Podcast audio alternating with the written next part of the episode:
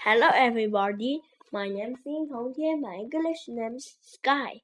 今天我为大家朗读英语书 P 四十九。Say and act the Yangtze River. The students are giving a report about the Yangtze River. The Yangtze River is very, very long. First, it starts high in the mountains in the west of China. Next, it runs down the mountains and through the beautiful Three Gorges. Then it meets more water from many over lakes and rivers. Finally, it runs into the sea. Does the Yangtze River run through Shanghai?